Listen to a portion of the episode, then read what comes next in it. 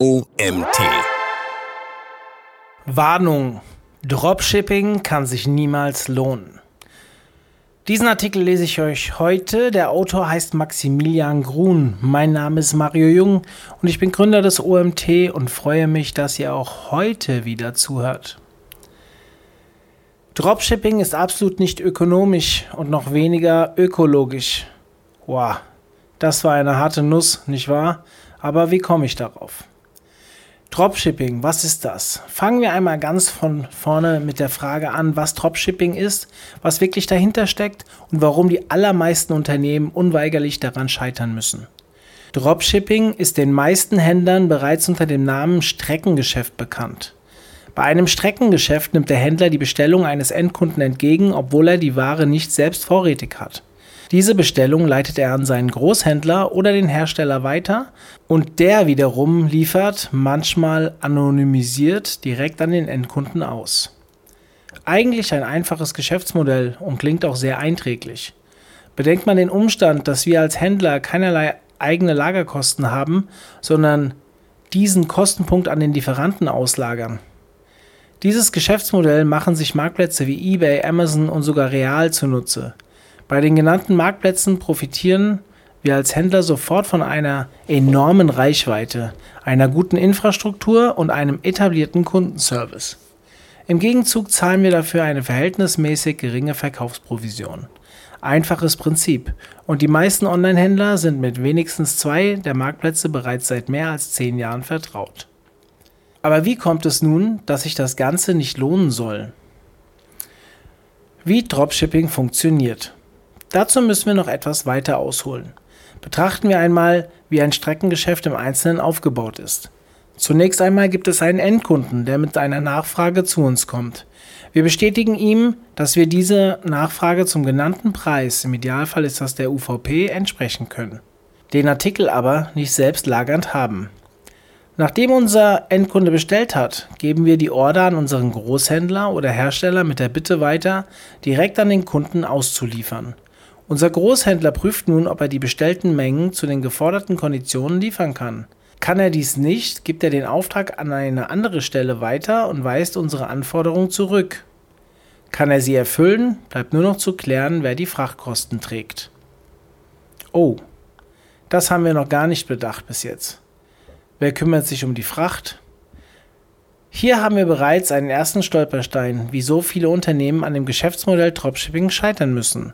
Sie kalkulieren in ihrer Preisgestaltung die Frachtkosten nicht ein. Wer liefert das Dropshipping aus? Nachdem wir das geklärt haben, ist eine weitere Hürde genommen. Unser Lieferant macht die Order versandfertig und übergibt sie an den Versanddienstleister. Dieser stellt die Bestellung an den Endkunden zu, alle sind glücklich. Fast. Denn jetzt kommt es, wie es kommen musste. Dem Endkunden gefällt oder passt die Ware nicht und er will sie zurücksenden. Das lehnen wir natürlich ab, nicht wahr? Dropshipping. Wer haftet? Falsch. Der Endkunde hat ein uneingeschränktes Widerrufsrecht und zwar zwei Wochen lang ab Zustellung. Außerdem hat er Anspruch auf mindestens 24 Monate Gewährleistung für gekaufte Produkte. Also kommt die Ware zurück, muss geprüft werden und wenn alles gut läuft, wieder in den Verkauf aufgenommen werden. Aber zunächst wieder die Frage, wer zahlt die Rücksendekosten? Und schon sind wir am nächsten Stolperstein für den Unternehmer angekommen. Wer kalkuliert das schon mit ein? Schließlich bestellt der Kunde doch, weil ihm die Ware gefällt. Steht ja da, Ware gekauft wie gesehen und Abbildung kann vom gelieferten Objekt abweichen. Damit ist doch alles klar. Ist das so? Wie sieht es mit deinem Bestellverhalten aus? Genau, in der Realität werden allein auf dem Bekleidungssektor etwa 65% der gekauften Artikel zurückgesendet. Von Frauen mehr, von Männern weniger. Also müssen wir auch diesen Faktor in unsere Preisberechnung mit einkalkulieren und dürfen dabei nicht vergessen, den Ursprungsversand haben wir vermutlich auch aus eigener Tasche gezahlt.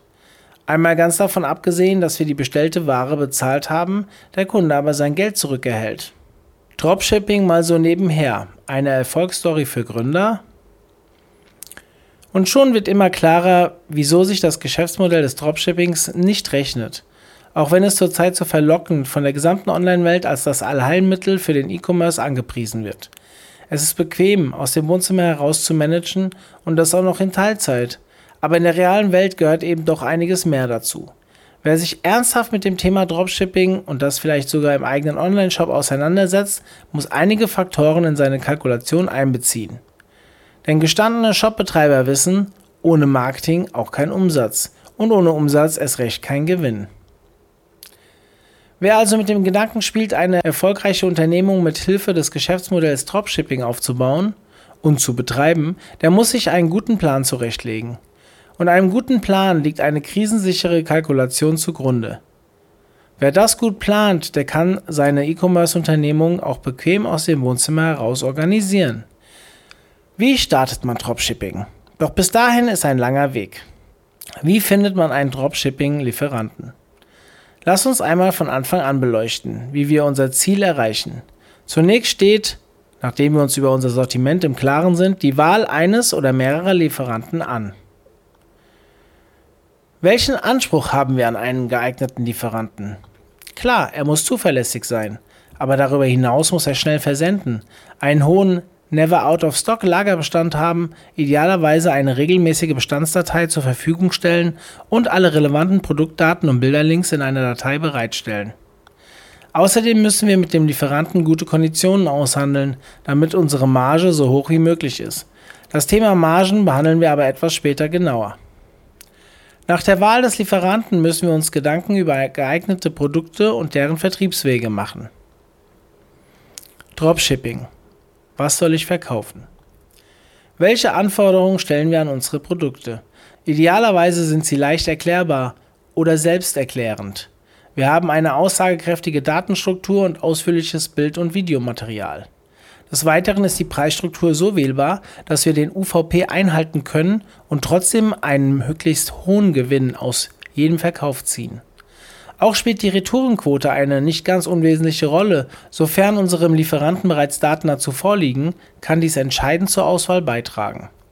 Am besten eignen sich natürlich Artikel mit einer verhältnismäßig geringen Retourenquote, immer gemessen an vergleichbaren Artikeln, denn jede Retoure kostet uns je nach Kalkulation wichtige Euros und entscheiden somit über Erfolg und Misserfolg des Geschäftsmodells. Wo mit Hilfe von Dropshipping verkaufen? Nun zur geeigneten Wahl des Vertriebsweges. Der Vertriebsweg kann von Produkt zu Produkt unterschiedlich sein. Welche Möglichkeiten bieten sich uns und wo liegen ihre Vorteile? Im E-Commerce unterscheiden wir grundlegend in zwei Vertriebswege, den eigenen Online-Shop und fremde Marktplätze. Als eine der ersten Überlegungen steht demnach an, welches Produkt sich für welchen Vertriebsweg eignet. Denn nicht jedes Produkt passt zu jedem Shop. Es gibt einige Produkte, die sind zu speziell, zu extravagant, zu günstig und einfach nicht für die Zielgruppe geeignet. Um unnötige Kosten zu reduzieren, gilt es deswegen für jedes Produkt die Frage zu stellen, wo meine Endkunden kaufen. Passt mein Produkt in das Portfolio des Online-Shops und wo verkaufen andere Händler oder Hersteller ähnliche Produkte? Nachdem wir diese grundlegenden Fragen für unsere Produkte geklärt haben, wissen wir nun, ob die ausgewählten Produkte in den eigenen Shop auf Amazon, auf eBay oder einen anderen E-Commerce-Marktplatz passen. Als nächstes folgt die Datenvorbereitung nach den Vorgaben des jeweils ausgewählten Online-Shops. Je detailreicher die Daten geliefert werden können, desto höher ist von Beginn an die Wahrscheinlichkeit, dass unsere Angebote gut bzw. leicht von den Endkunden gefunden werden. Was muss ich bei Dropshipping beachten? Wie sind die Daten strukturiert? Vielleicht hat man bereits ausführliche Daten in einem ERP oder PIM, also Produktinformationsmanagement, System vorliegen. Dann müssen diese nur noch in das richtige Format übertragen werden. Andernfalls können die Lieferanten um Mithilfe gebeten werden. Meistens bekommt man schnell eine umfassende Datei mit allen vorliegenden Produktdaten zugesendet oder zum Download bereitgestellt. Achtet darauf, dass diese Datei auch Medienlinks enthält. Wenn kein ERP vorliegt, wir aber dabei sind, über Produktdatenpflege zu sprechen, stellt sich im gleichen Zug die Frage, mit welcher Schnittstelle man anbinden will. Es steht außer Frage, einen oder vielleicht auch zwei Online-Shops kann man ohne weiteres mit Excel-Tabellen bedienen. Aber dann wird es auch schon unübersichtlich. Oder was macht man, wenn eine Bestellung auf mehrere Lieferanten aufgeteilt werden muss? Da kann man schnell den Überblick verlieren. Daher mein Rat. Mache dir rechtzeitig Gedanken, mit welcher Software du arbeiten willst. Wie verwaltet man seine Angebote? Ich selbst arbeite mit TradeBuy zusammen, einer Schnittstelle, die man an über 90 Kanäle in mehr als 16 Länder anbinden kann. Hier liefert man einmal seine Produktdaten ein, vernetzt diese mit dem angebundenen Kanal und ab da läuft es quasi automatisch. Selbst ein PIM habe ich für jeden Kanal bereits integriert. Bestände behalte ich im Überblick und Preise kann ich hier für jeden Kanal einzeln steuern. Ach ja, die Verkaufspreise. Habe ich nicht vorhin schon von der richtigen Kalkulation gesprochen? Wie war das noch gleich? Was kostet Dropshipping? Betrachten wir zunächst, was wir wissen. Es gibt einen Einkaufspreis, den haben wir mit dem Lieferanten ausgehandelt. Wir müssen uns Gedanken über die Frachtkosten machen, also wie hoch die Frachtkosten zum Endkunden für mich sind. Wie hoch schätzen wir die Retourenquote ein und welche Kosten sind je nach Artikel zu erwarten? Denn die Retourfracht müssen wir, gemessen an der Quote, prozentual für jeden verkauften Artikel umlegen. Hinzu kommen Kosten wie Verpackungsmaterial, Aufbereitung von Retouren, ebenfalls prozentual, und mögliche Zölle oder andere Mehrwertsteuersätze als in Deutschland üblich. In den Niederlanden und Belgien sind es beispielsweise 21 Prozent. Diese lassen sich aber leicht kalkulieren, wenn wir mit Nettopreisen rechnen. Hinzu kommen sämtliche Verkaufsprovisionen und Grundgebühren. Vorsicht ist geboten bei der gestaffelten Verkaufsprovision. Diese sind nicht immer ohne weiteres in jede Formel zu übernehmen. In der nachfolgenden Abbildung habe ich einmal eine solche Berechnungsformel eingefügt. Das wird schnell unübersichtlich, nicht wahr? Aber keine Angst, in diesem seltenen Fall handelt es sich um eine universelle Preiskalkulation für eine Staffelprovision mit vier Preisstaffeln. Außerdem habe ich mir angewöhnt, nie unter der unverbindlichen Preisempfehlung des Herstellers zu verkaufen, denn lieber etwas mehr Spielraum für eine höhere Retourenquote oder Rücklagen für eine neue Anbindung einkalkulieren, als eines Tages festzustellen, dass der Artikel nicht mehr rentabel ist. Das Schlusswort. Wann ist Dropshipping erfolgreich umgesetzt? Das bringt mich wieder zu meiner Eingangsbehauptung, Dropshipping ist absolut nicht ökonomisch und noch weniger ökologisch. Ich halte daran fest, es sei denn, ich stelle im Vorfeld eine realistische Preiskalkulation auf, in der ich auch Margen für mich vorsehe. Und lieber kalkuliere ich zudem ein paar Cent mehr für innovative Verpackungen ein. Leiste so meinen persönlichen Beitrag, als auf Teufel komm raus den billigsten Preis anzubieten. Denn sonst ist mein Geschäftsmodell genau das, billig. Und ich werde nie erfolgreich und krisensicher am Markt bestehen können. Die aktuelle wirtschaftliche Lage zeigt es deutlich, wie anfällig die meisten Unternehmen sind, wenn schon für einen Monat die Umsätze wegbrechen. Jeder, der nun denkt, das allein ist noch kein Garant für Erfolg, dem gebe ich sofort zu 100% recht. Denn erfolgreich sein ist ein beständiger Prozess aus Monitoring, Angebotsanpassung und Marktbeobachtung.